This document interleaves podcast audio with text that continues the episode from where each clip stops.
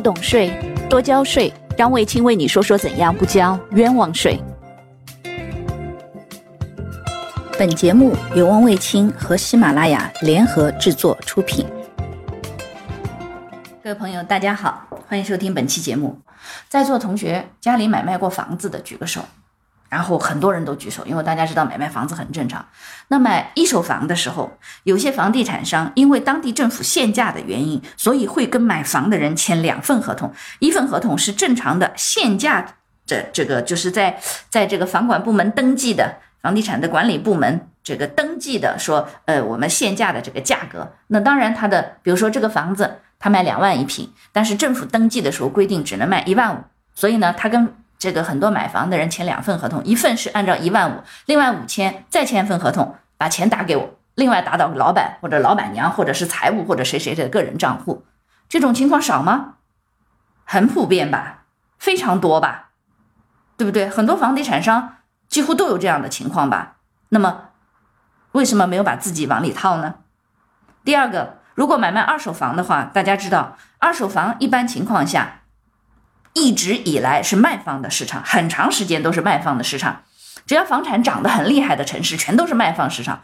那只要卖方房子出来以后，买方去买的时候，甚至一天之内都可以跳价。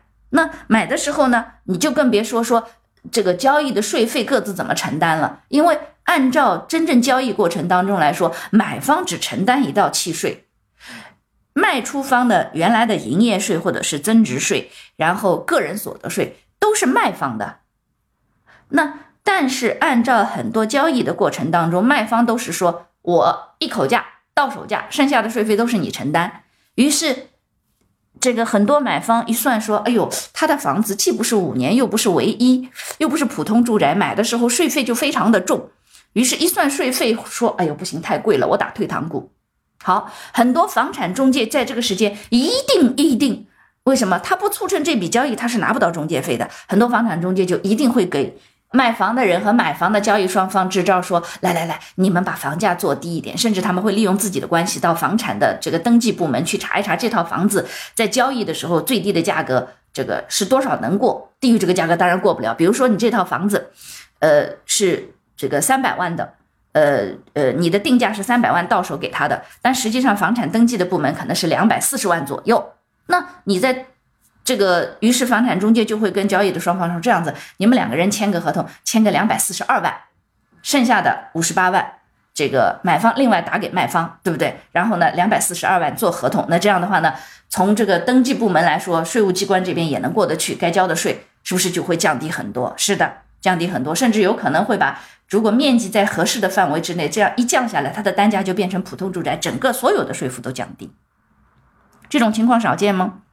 不少见吧，对不对？所以在骂别人的同时，在指责别人的时候，想一想，其实很多的在我们国家这种普遍性违法的情况非常多。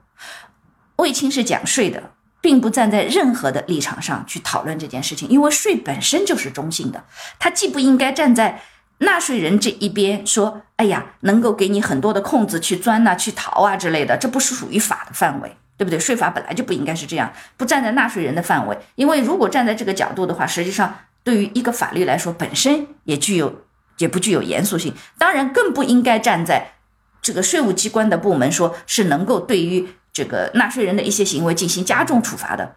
所谓的什么加重处罚、打击力度什么之类的，那都需要在法律的范围之内。卫青以前所接触到的税务案子当中。大家知道税收征管法的规定，很多是零点五倍到三倍或者零点五倍到五倍的。怎么讲呢？零点五倍，你比如说，单位给你发工资，他没有帮你代扣代缴个税，是不是？你超过那个免征额以后，他没有帮你代扣代缴个税，那么这种情况下，税收征管法按照规定，税务机关应对这个企业支付方未履行法定的扣缴义务，处以零点五倍到三倍的罚款。一个你没有扣。我给对你处以零点五倍到三倍的罚款，你扣了居然不交，什么意思啊？这不是明摆着占有国家的税款吗？来，处以零点五倍到五倍的罚款。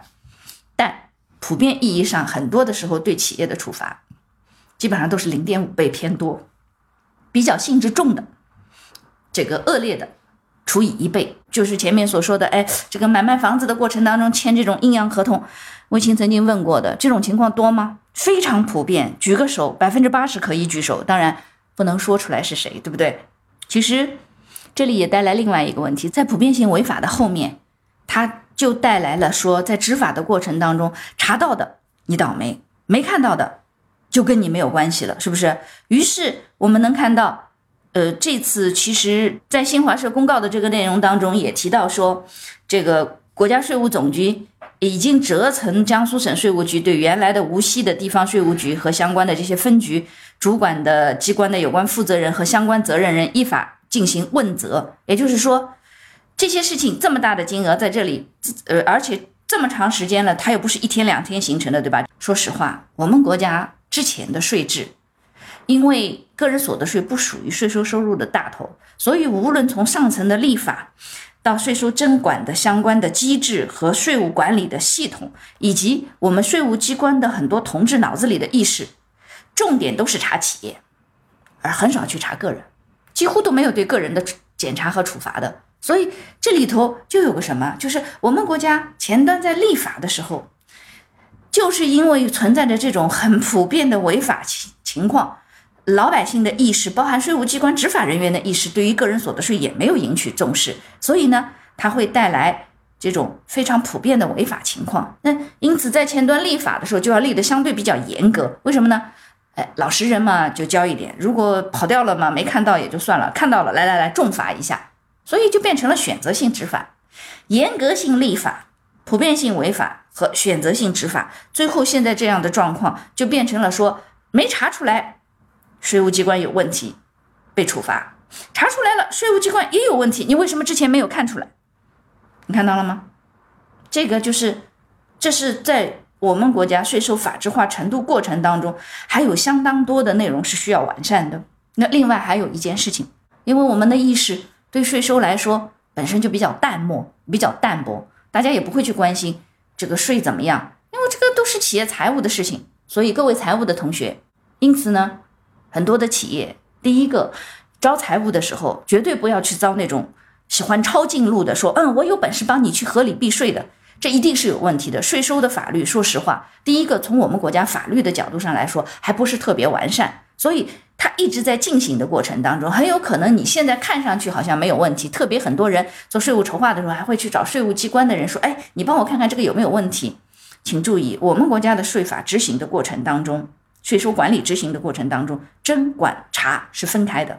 征收局的人跟你说没问题，不代表稽查的时候到时候来是没有问题的，因为他们的角度完全不同，依据的法律法规很多的时候对税法的理解也会有点不同，所以这是需要税收法律在完善的过程当中，让我们老百姓也有更多的意识，不要去招这样的人，喜欢抄近路的。第二个，所有的。非财的人员，包含公司的高管和老板，都需要有一定的意识。为什么呢？是因为你们在前面埋下来的锅，最后财务一定背锅。同时，另外一个，你也未必跑得掉，对不对？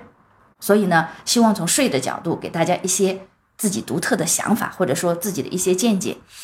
呃，也没有想过让所有的人都喜欢我。毕竟，即便是人民币，有人嫌它面值还太小，因为欧元可能会更贵一点。对吧？好了，那卫青的新课收费课有很多的人在问，呃，十月下旬应该会上线了。这个国庆节也在加班，在准备里面的一些资料。因为真正的你要把它做成一个收费课系统的，想要去讲一些内容，很多的知识点的推敲，这个逻辑的安排，甚至说一些表达的词汇上的调整，嗯，还是蛮耗脑筋的，还是蛮耗脑筋的。嗯，谢谢大家的支持，也欢迎到时候。能够来围观卫青的，呃，实战审税课，好，谢谢收听。